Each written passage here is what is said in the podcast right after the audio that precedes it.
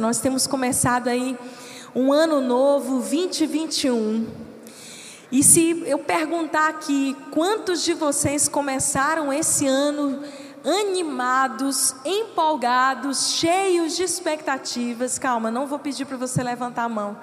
Talvez a gente tivesse uma surpresa com muitas pessoas que se encontram desprovidos desse novo fôlego para viver essa estação nova.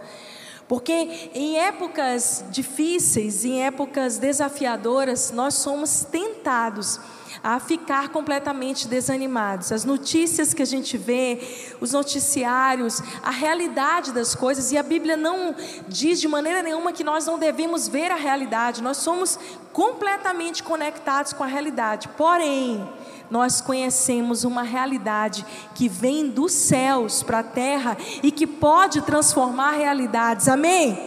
Então olha para a pessoa que está do seu lado e diz assim para ela: Deus pode mudar a sua realidade. E o desafio maior nosso é se manter animado. Nós nunca vivemos numa geração tão movida e governada pelas suas emoções. E talvez por isso a gente viva numa geração onde os índices de ansiedade, de transtornos de comportamento emocionais cada vez crescem mais. Mas a grande questão da vida é: nós vamos nos deixar ser governados pelas nossas emoções, pelo que nós sentimos momentaneamente, nós vamos deixar com que momentos difíceis definam a nossa história, ou nós vamos render ao Senhor a nossa vida e esperar que o governo, que o controle dos céus possa invadir a nossa realidade e mudar tudo ao nosso redor.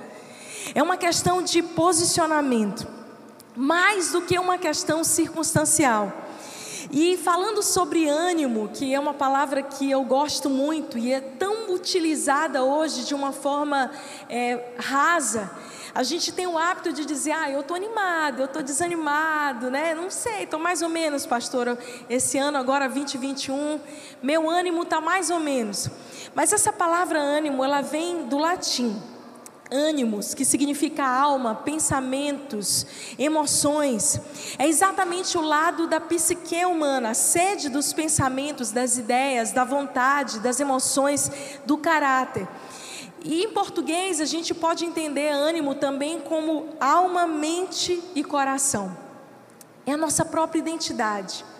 Ânimo também trata sobre caráter, coragem, então, sem ânimo, uma pessoa está vazia, desanimada.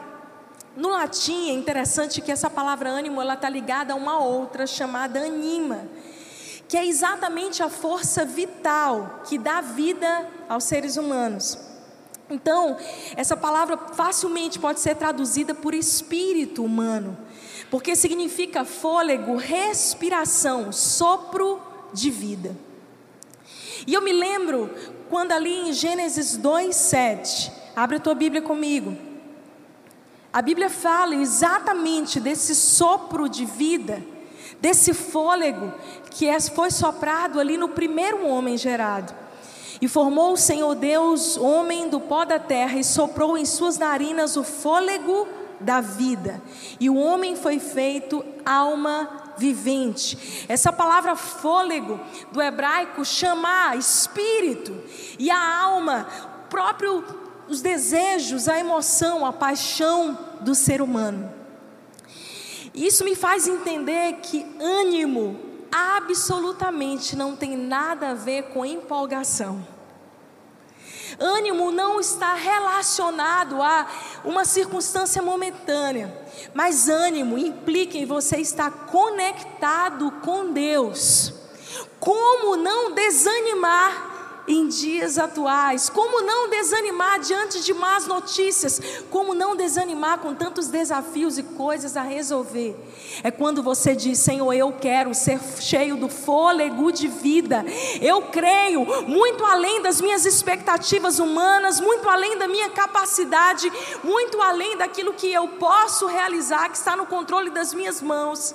Eu creio que posso receber fôlego novo todos os dias para sonhar, para realizar projetos, para seguir a minha vida cheio desse fôlego, estando animado, amém? Nós precisamos sair dessa fé emocional eu acredito que esse é um tempo de desenvolver uma fé mais profunda. Se você está aqui, está nos visitando pela primeira vez, eu quero dizer isso para você: Deus te chamou para estar animado, cheio do fôlego de vida dele. E é isso que vai capacitar você para vencer os grandes desafios da sua vida. Quando a esperança faltar, quando as suas forças faltarem, quando você nem souber as respostas, porque nem sempre a gente tem todas as respostas.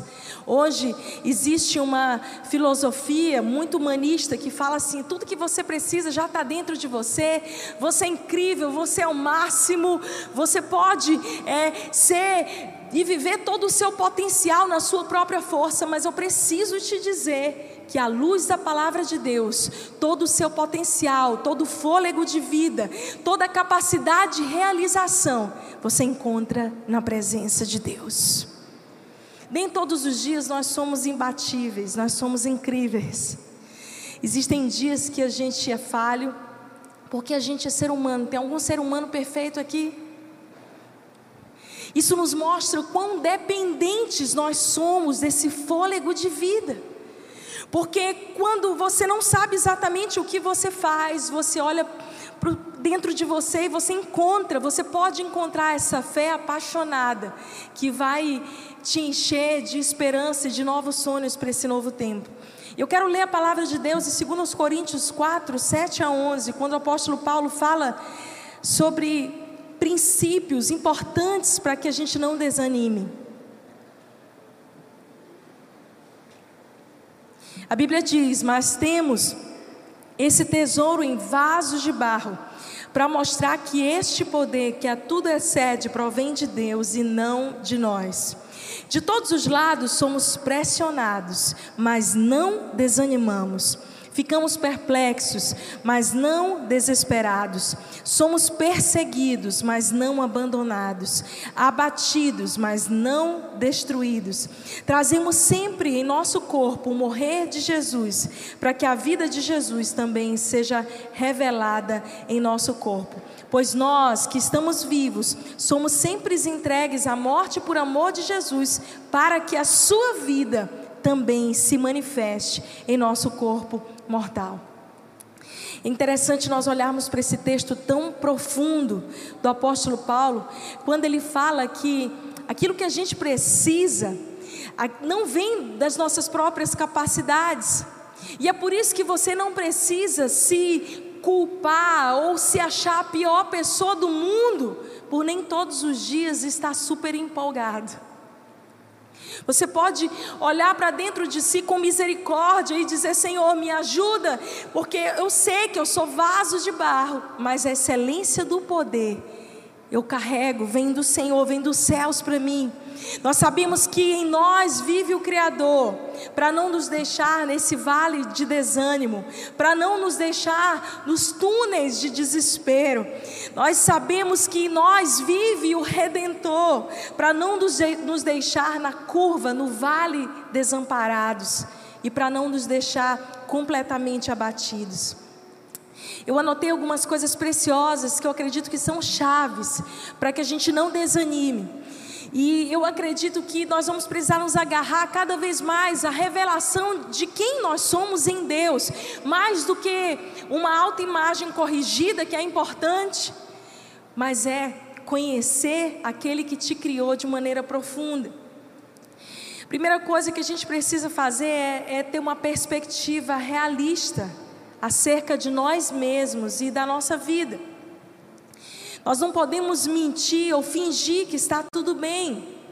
Esses dias eu estou fazendo um estudo bíblico, você pode recomeçar, e tem sido tão maravilhoso, porque gente do mundo inteiro tem recebido através dessas lições e tem dado tantos testemunhos.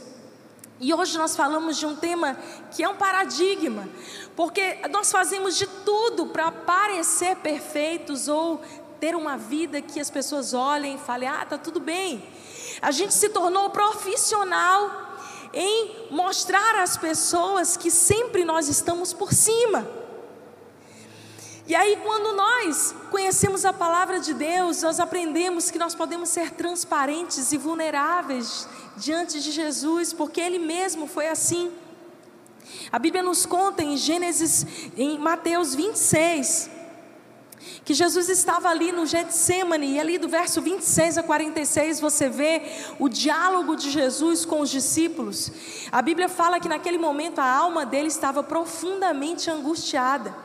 E Jesus, 100% Deus, mas 100% homem, ele não oculta aquilo que ele está sentindo dos seus discípulos. Eu não sei você, mas eu sempre aprendi na minha vida inteira que eu devia fazer de tudo para esconder como eu estava me sentindo. Porque as pessoas não iam gostar da verdadeira Flávia, sem filtros, sem máscaras. As pessoas poderiam se assustar em conhecer o meu lado pior. Eu nunca esqueço, deu nova na fé, e eu já era líder de louvor, e uma das minhas lideradas olhou para mim e disse: Flavinha, será que você peca? Eu olhei para ela e eu falei: Você está louca? Eu sou uma pecadora que preciso da graça de Deus todos os dias da minha vida. Mas eu fiquei preocupada depois daquele diálogo. Eu pensei, que tipo de sinal eu estou emitindo para ela, através das minhas atitudes, que faz ela pensar que eu sou alguém que não passa por problemas. Porque nós somos treinados a vida inteira para isso. E ei, eu estou aqui essa noite para te dizer que está tudo bem, se as coisas não estiverem tão tudo bem. Você não é a pior pessoa do mundo, você só precisa olhar para o verdadeiro tesouro para Jesus e você saber que, esse, que a gente é vaso de barro. A gente tem uma tendência, às vezes, para olhar o tesouro e esquecer que somos barro. Mas também, às vezes, a gente olha para o barro e a gente sabe o quão ruim a gente é, e a gente esquece que dentro de nós nós carregamos um tesouro. Parece um paradoxo, mas era Paulo dizendo para nós: olha, vocês são de fato vasos de barro, para que a excelência do poder não haja orgulho pessoal, nem uma demanda de que você não pode passar por lutas. Mas para que você olhe para dentro de si e saiba que você carrega um poder transformador e redentor, capaz de mudar não só a sua história, mas a história da sua família e de todas as pessoas que você convive ao seu redor. Pode aplaudir o Senhor. Amém.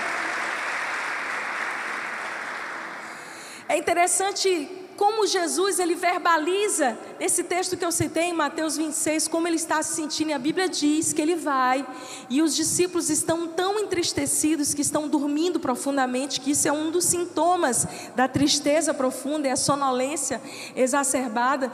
E aí Jesus vai lá e diz: "Gente, acordem, orem comigo". E a Bíblia fala que Jesus algumas vezes vai e chama os discípulos e verbaliza: Minha alma está profundamente angustiada, orem comigo, estejam do meu lado.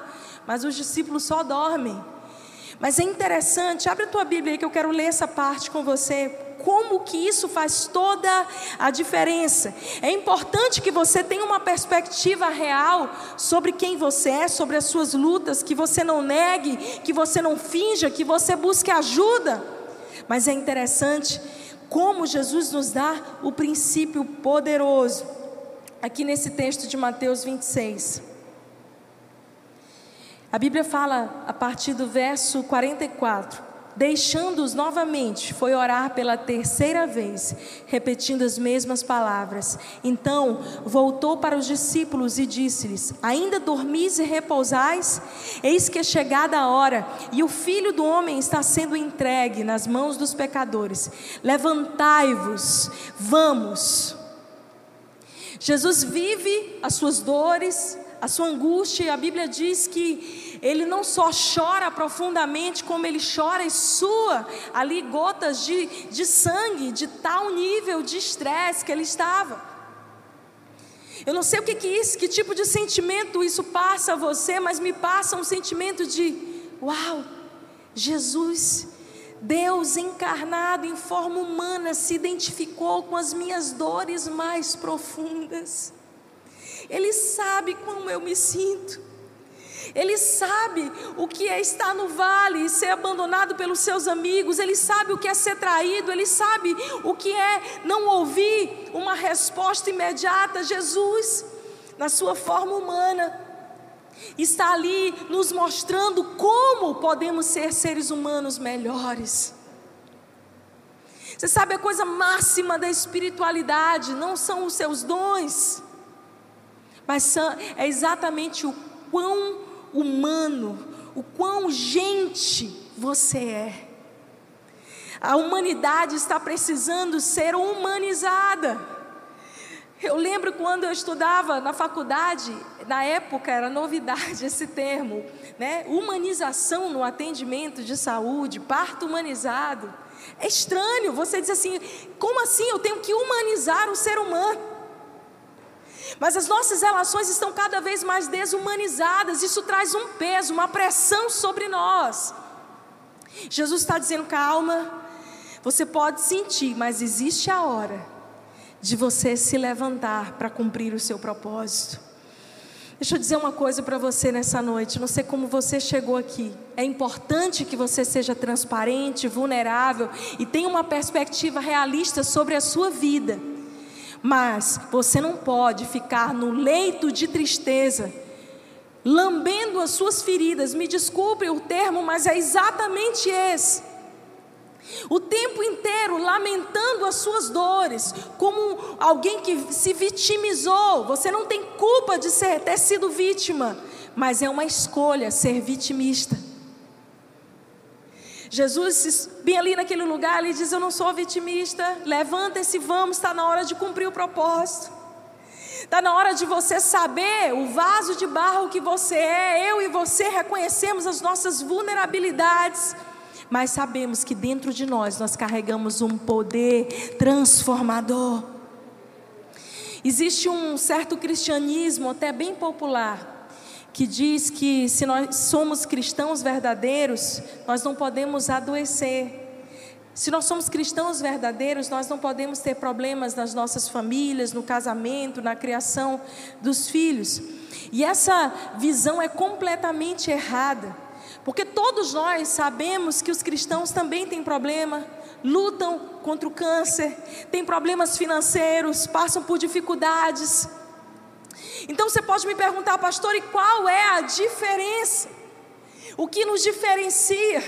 O que Deus espera de nós é uma atitude diferenciada. Ele quer demonstrar que há alegria e paz em nossas vidas. E isso não é explicado em nós, mas essa força nós recebemos do alto. É quando você para de depender só do seu braço.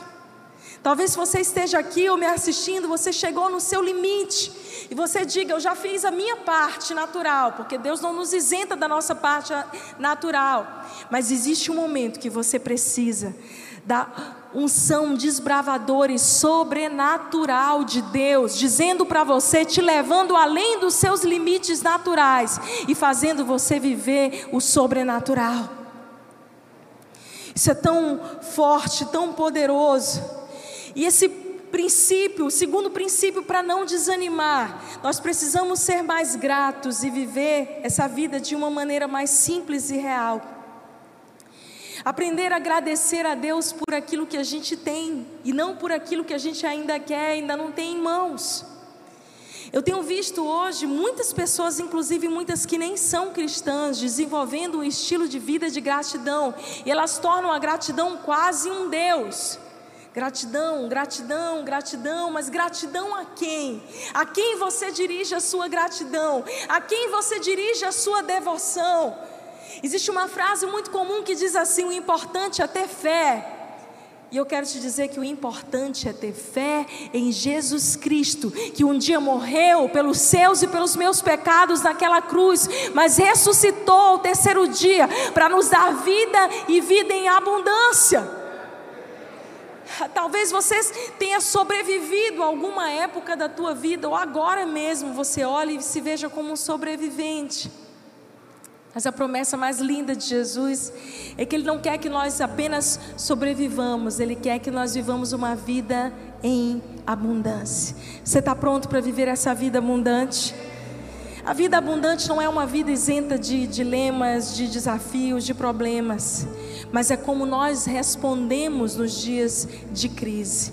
E é bem aí né, que esse terceiro princípio, para que você não desanime, nós precisamos fixar os olhos no tesouro, não nas dificuldades, não no vaso de barro, mas no tesouro que está dentro de nós. Esse é o paradoxo essencial da fé cristã na nossa vida. Ao mesmo tempo que nós somos vasos de barro, nós podemos manifestar a glória de Deus, nós somos luz desse mundo.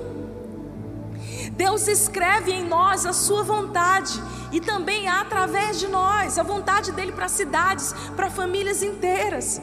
Nós olhamos e reconhecemos o barro frágil que somos, mas nós não podemos ficar só com essa perspectiva.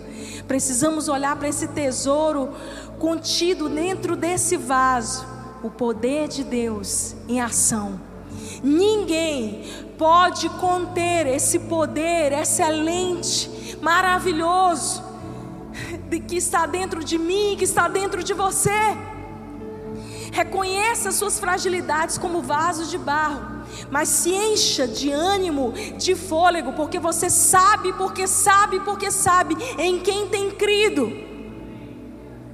Muita gente olha para nós e fala assim: eu não estou conseguindo entender como é que você está equilibrado. Numa época de tantos desequilíbrios, se manter equilibrado já é, ó, um bom ganho.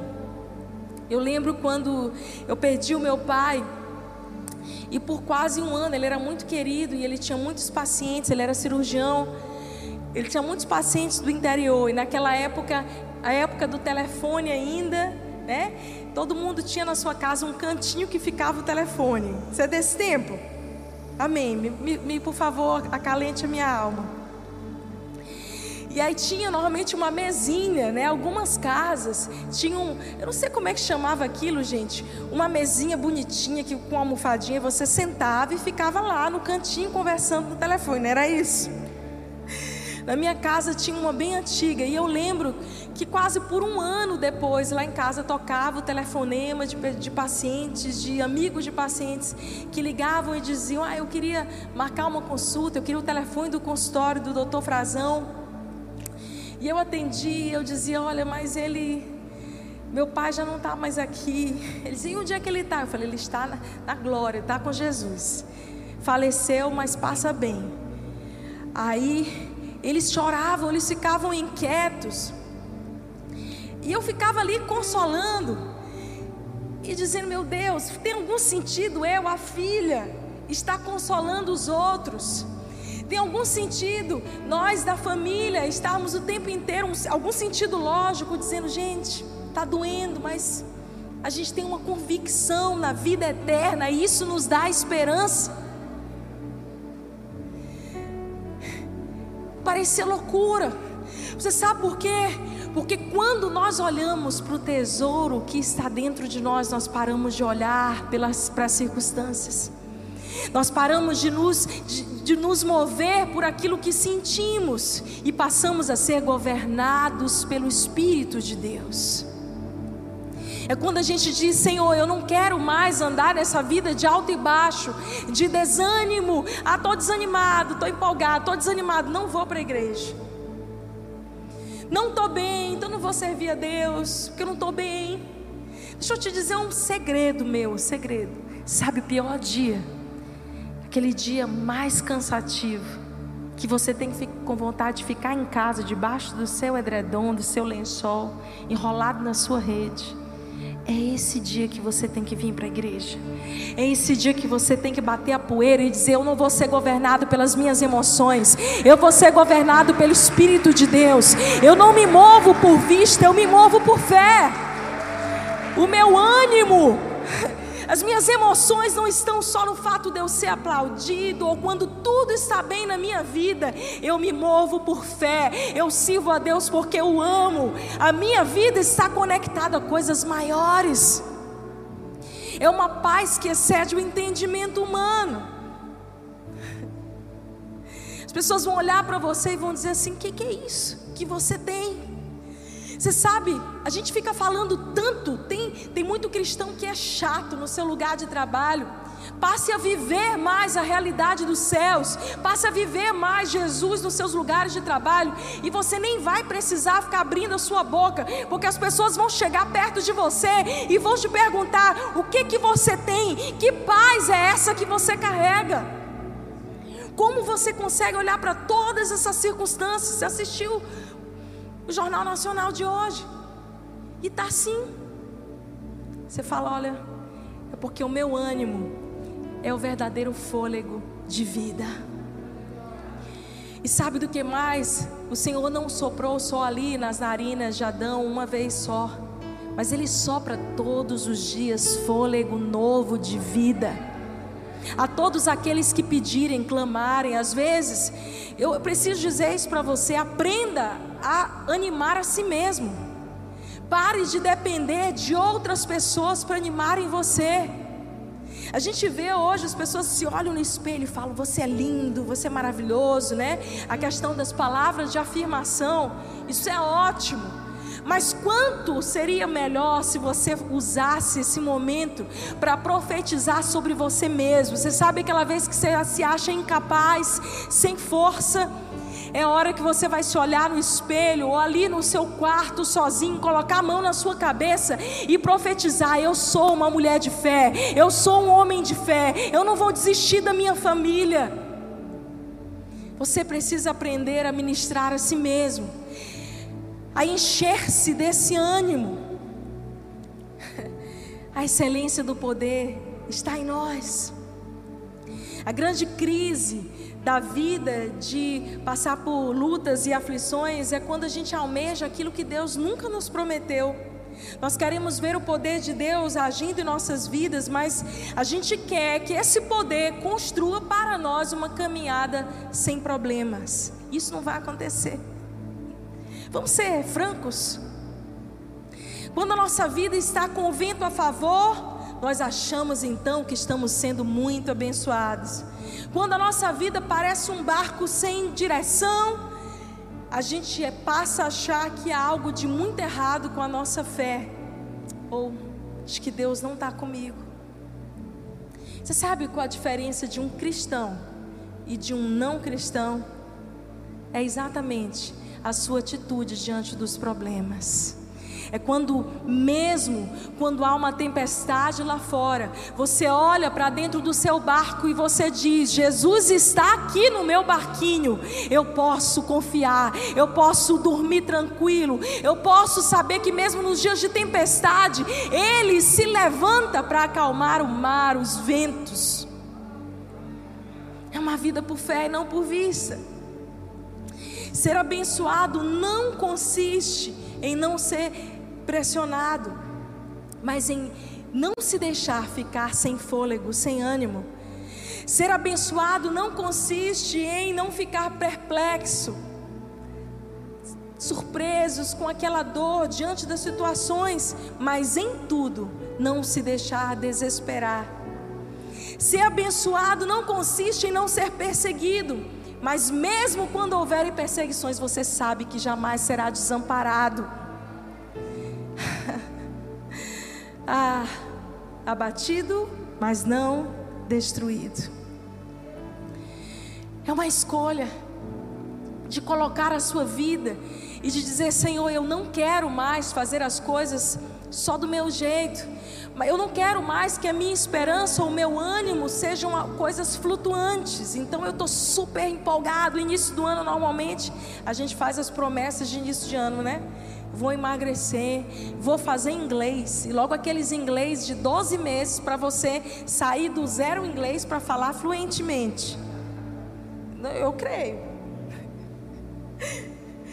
A gente faz essas promessas. Não, eu vou terminar o final do ano aqui, ó, malhadão, saradão, cuidar da minha saúde. Então o tempo vai passando. E se nós não tomarmos uma atitude, de nada adianta.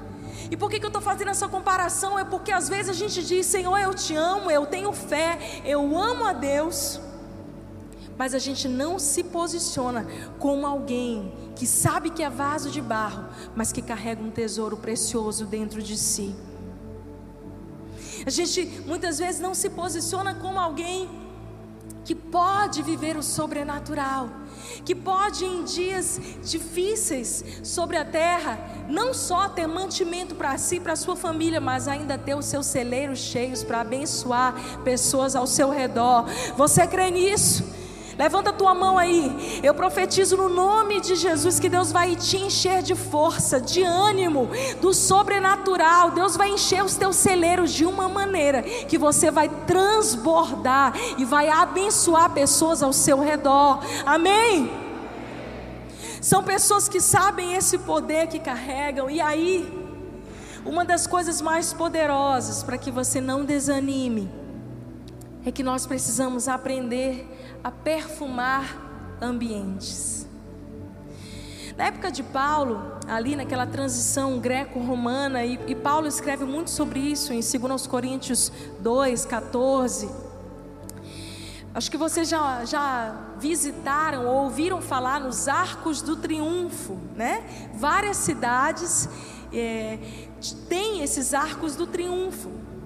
Todo o caminho onde Roma conquistou, eles normalmente faziam o seguinte: quando havia uma vitória para o povo romano, então eles colocavam um general na frente do povo, dentro daqueles carros levados por cavalos, igual aqueles filmes de época, bem bonito, e aquele general ia, mas na frente dele iam sacerdotes derramando perfumes na rua.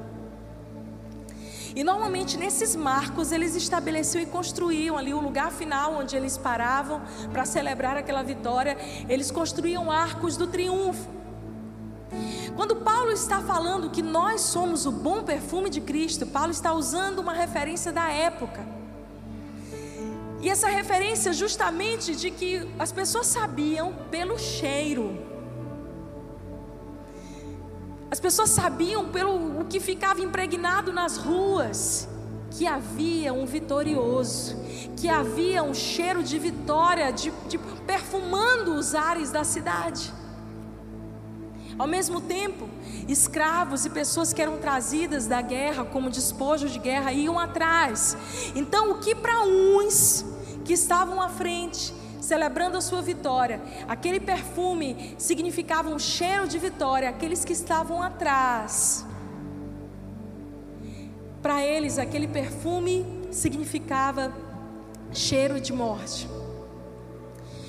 E é interessante Paulo usar exatamente essa referência para dizer que nós temos o bom perfume de Cristo. E quando nós passamos por ambientes, preste atenção no que eu vou te dizer. Nós estamos declarando a vitória de Cristo e a derrota das trevas que estão atrás de nós. Aleluia! Nós estamos chegando em cidades e estabelecendo fundamentos, marcos de vitória para dizer: o nosso general que vai à frente é o Senhor dos exércitos, é o Senhor Jesus. Ainda que eu não veja, ainda que eu não sinta, ainda que os noticiários digam alguma coisa, eu creio, porque eu sei que Ele está à frente, Ele é vencedor. E nós passamos ali perfumando ambientes ao nosso redor, mudando atmosferas por onde nós vamos. O que, que você tem transpirado por onde você vai. Ânimo, fôlego ou o estado de tristeza profunda que já passou a hora de você bater a poeira sobre si e se levantar para cumprir o seu propósito. Existe a hora de chorar, de lamentar. E eu vou te dizer mais: existe o lugar. Não é para todas as pessoas, não é para todo mundo. Existem pessoas que Deus vai colocar na sua vida que você pode ser transparente e receber cura através da vida delas também. Mas existe um lugar. E esse lugar é o meu segredo. Há 23 anos vocês querem saber qual é esse lugar, onde ele fica. Você também tem esse lugar na sua casa. Ele não é um lugar físico. Ele pode ser no seu quarto, no seu carro, na sua sala. É o lugar que Jesus chama em Mateus 6 de lugar secreto. Onde você não precisa provar para ninguém as suas qualidades, nem ter que esconder os seus defeitos. Porque Deus te conhece. Ele sabe que você é pó. Você é um vaso de barro. Mas mesmo sabendo que nós somos vasos de barro, Ele escolheu depositar em nós um tesouro precioso. Que privilégio! Bate no teu peito aí, ó. Aproveitar para você acordar e dizer assim: que privilégio! Alguém tão falho como eu, só você pode dizer, mas eu acho que eu sou pior de todas. Sabe por que, que eu estou aqui? Porque eu estava na lama. Porque eu era pior. Eu estava perdida, mas eu fui achada. E esse Deus que me tirou de um tremedal de lama, firmou meus pés na rocha eterna e encheu os meus lábios de louvor ao único Deus. Eu sei que não sou eu, não há nada de especial nesse vaso. O que há de especial é aquilo que eu carrego dentro de mim, é aquilo que você carrega dentro de você. Por isso, nunca deixe que te desmereçam, mas também nunca deixe que te coloquem numa posição que jamais será sua. A glória é toda dele. Você pode olhar e dizer assim para as pessoas: as pessoas podem dizer assim: Uau, como é que você fez isso? Como é que você venceu isso? Você pode olhar para elas e dizer para que todos vejam e saibam e juntamente considerem que a mão do Senhor fez isso. Isaías nos dá, nos dá esse trecho tão precioso, Isaías 43, nos ensinando desse princípio de atribuirmos a Deus a glória. Você sabe, isso tira um peso da gente. Porque uma vez eu, logo que eu cheguei em Teresina, eu estava aqui atrás, e uma irmã veio conversar comigo e ela estava tão preocupada. E eu achei que era um problema com ela, mas eu descobri que na verdade ela achava que era um problema comigo. E ela veio, oh pastora, meu Deus, é tanta luta, né, pastor? Eu, ah, muita luta, muita pressão, muita perseguição do diabo. Meu Deus, a senhora deve passar muita luta. Meu Deus. Ô oh, pastora, batalha é grande. E eu olhei para ela e eu falei assim: minha irmã, a gente está falando de mim? Porque se a gente tiver, eh, tá tudo bem. Eu estou bem. Graças a Deus eu durmo quase todas as noites muito bem. Existem as lutas, existem as batalhas, mas muito maior é o livramento e a provisão de quem está guardado à sombra das asas do Altíssimo.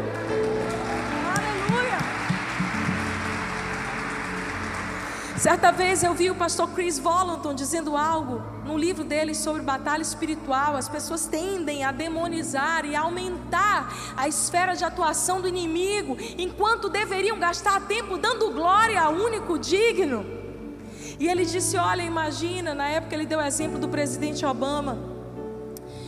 Um dia antes de ser eleito, o presidente Obama contava ali com seus seguranças especiais para protegerem aquele que seria candidato da maior nação do mundo, mais influente. Mas no dia seguinte que ele foi eleito e que ele passou a ser o homem mais visado, mais perseguido e também mais odiado do mundo inteiro, imediatamente ele não só tinha os seguranças pessoais dele, mas ele tinha o FBI, o Serviço Secreto Americano, toda a CIA, todo o Pentágono, Pentágono protegendo a sua família. Deixa eu te dizer uma coisa: para cada novo nível de responsabilidade, de missão que Deus dá a você, maior, maiores são os livramentos, maior é a proteção ao seu redor, a quantidade de anjos que estão aí protegendo e guardando a tua entrada e a tua saída. Então fica tranquilo, porque Deus nunca perdeu uma batalha. Você sabe de quem que você tem que ter medo? De você mesmo. É dessa criatura que você olha todo dia de manhã no espelho. essa pessoa que você tem que dizer: Eu preciso te vencer hoje. A Bíblia diz: Sujeitai-vos a Deus, resisti ao diabo, e ele fugirá de vós. Vamos repetir isso junto? Sujeitai-vos a Deus, resisti ao diabo, e ele fugirá de vós. Quem é que vai fugir de quem? O povo tem medo de dizer, não, pastor, eu não vou dizer, meu Deus está amarrado, vai que ele vai. Só se a tua vida estiver desalinhada, mas se tua vida estiver, ó, sujeita a essa palavra, você quer saber qual é o seu maior trabalho? É se manter na presença de Deus, é manter a sua conexão com os céus diário, é manter a sua vida no secreto alimentada. Todos os dias eu venço uma batalha contra mim mesma, dizendo eu quero viver a vontade de Deus para minha vida e não a própria minha própria vontade.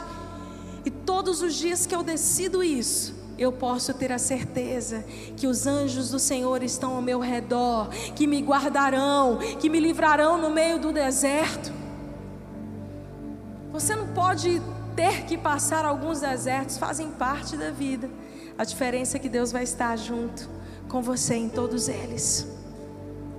Quando pressionados, quando perplexos, quando perseguidos, quando abatidos, vencerá, nós venceremos quando lembrarmos que há um poder que nós carregamos. E esse poder ele é pessoal, ele é amoroso. Esse poder jamais vai permitir que essa pressão que nos cerca nos traga confusão e desamparo. Esse poder que está aí, depositado dentro de você, disponível, não é um poder que você fabricou porque você é incrível, mas é um poder que você recebe à medida que você reconhece que é vaso de barro. Nós podemos até sofrer perseguição e pressão de todos os lados, mas jamais estaremos cercados, amém? Nós podemos até chegar perto do nosso limite, mas jamais perderemos a esperança porque temos uma aliança com Deus. Estar animado é estar cheio do fôlego de Deus.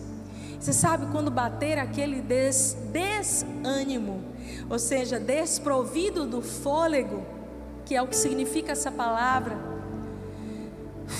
para tudo, volta para o lugar secreto. Abre o teu coração e entrega a tua vida todos os dias a Jesus. Eu já entreguei minha vida a Jesus todas as vezes. Quando a gente fala assim, igreja, vamos orar. Eu oro todas as vezes, porque todos os dias eu preciso entregar meu coração para Jesus. Eu estou fazendo isso há 23 anos. Há 23 anos eu acordo e digo para Ele: Senhor, eu quero te lembrar que eu tenho uma aliança contigo. Eu sei que o Senhor tem comigo, mas eu também escolho ter. Eu quero te lembrar, Senhor, que o controle da minha vida não. Eu estou fazendo planos, eu estou fazendo a minha parte. Mas eu estou disposta a ajustar todos os planos que o Senhor quiser, porque a minha vida é tua. A gente para de ter um Deus onde aparentemente nós o colocamos numa cadeira, como se isso fosse possível, para apontar o dedo no nariz de Deus e dizer: Eu exijo isso, eu quero isso, eu requisito aquilo.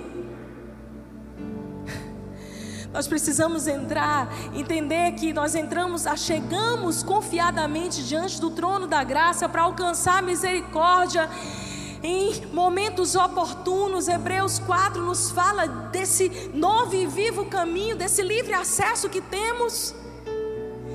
E que honra, que privilégio poder dizer: Senhor, eu sou o teu servo, eu sou o teu filho.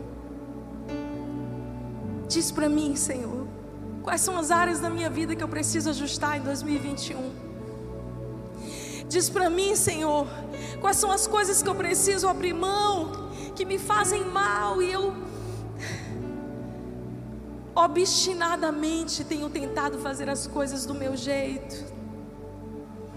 Todos os dias você precisa dizer: Ei, Jesus, eu entrego a minha vida a Ti. Eu faço uma aliança contigo. É uma escolha pessoal. É você saber que não é na tua força natural, humana. Quando elas faltarem, E eu vou te dizer mais: tem dias que elas faltam. Ou todo mundo aqui é imbatível todos os dias? Você sabe que não. Normalmente é o dia que você nem quer aparecer nas redes sociais, porque nem filtro resolve. São nessas horas que a gente olha e fala: Eu sou vaso de barro, eu sou pó, e eu preciso do teu poder operando em mim.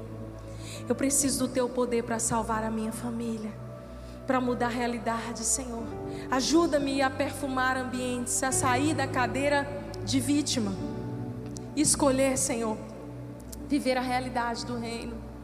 Eu quero orar por você nessa noite, especialmente você que chegou aqui desanimado, sem fôlego. Você olha do alto do janeiro até dezembro de 2021 e você tem medo do, de como evoluirá essa pandemia, de como que vai ser as finanças globais, a gente fica ouvindo e, e se a gente não vigiar, a gente entra em pânico. Você sabe por quê? Porque nós somos vasos de barro frágeis. Mas quando a gente sabe que dentro de nós tem um poder disponível, a excelência do poder não é nossa, é dele.